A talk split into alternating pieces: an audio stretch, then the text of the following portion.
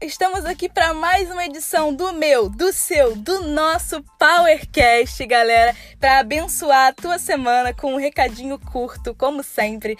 Aqui quem fala hoje é a Júlia. Como vocês estão? Espero que a semana de vocês até aqui esteja ótima. Em nome de Jesus, se não estiver, vai ficar. Porque hoje nós vamos falar um pouco sobre o amor de Cristo, galera.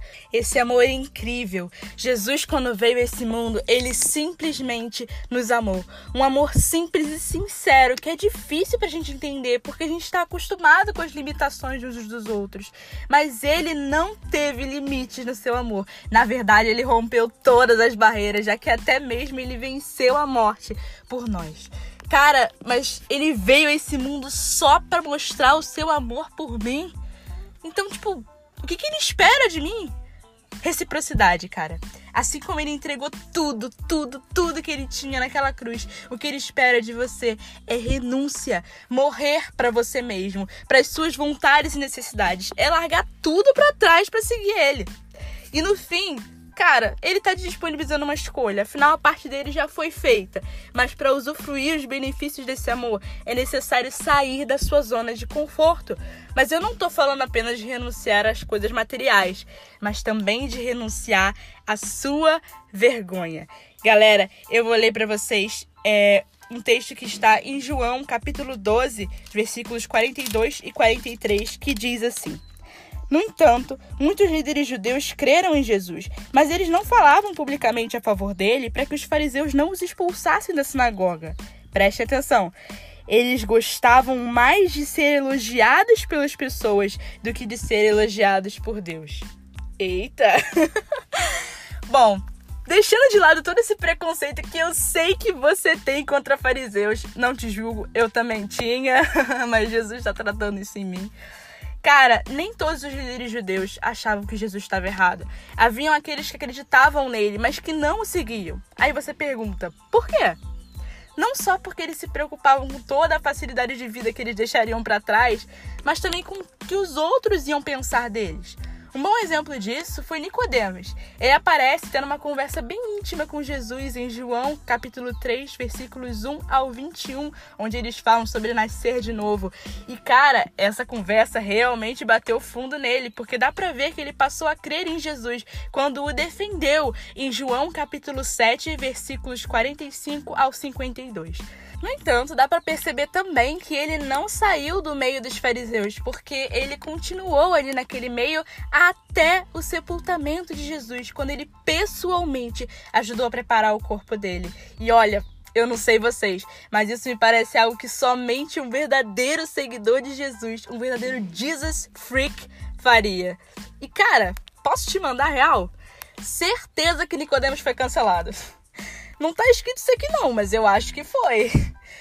Mas cara, não tem como não ser. O mundo diz: meu corpo, minhas regras. E Jesus diz que você é morada do Espírito Santo.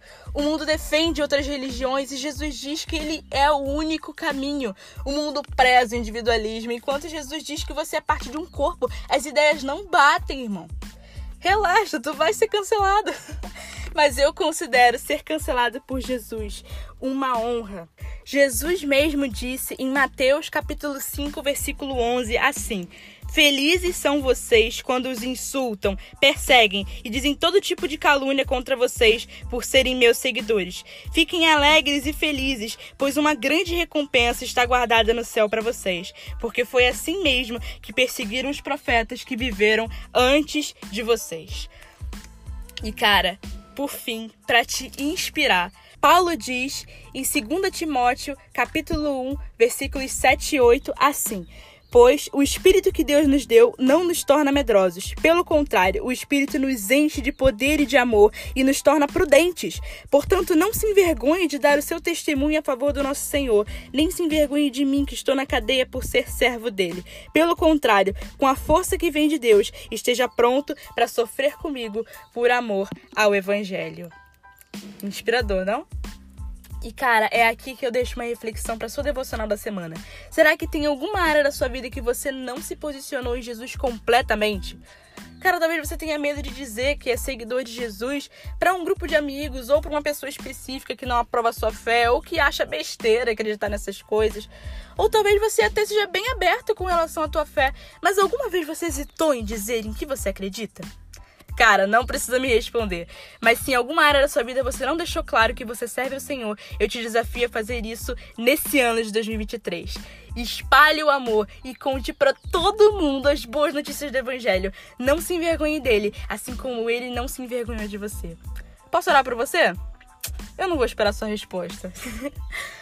Pai, muito obrigada pela semana que o Senhor nos deu. Nós queremos te agradecer também por essa palavra.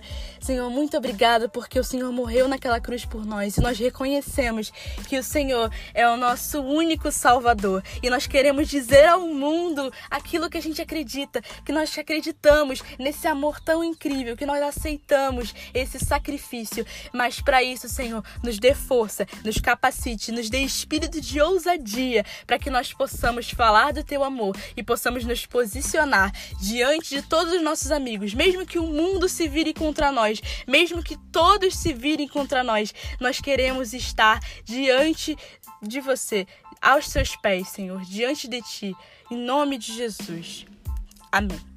Ah, Antes que eu me esqueça, eu recomendo a vocês a música Sobre Ele da Amanda Rodrigues. É uma música muito legal que fala sobre um pouco do que eu falei aqui e mais. Então, se você quiser dar uma incrementada na sua devocional de hoje, ouça a música Sobre Ele da Amanda Rodrigues e preste atenção na letra, hein?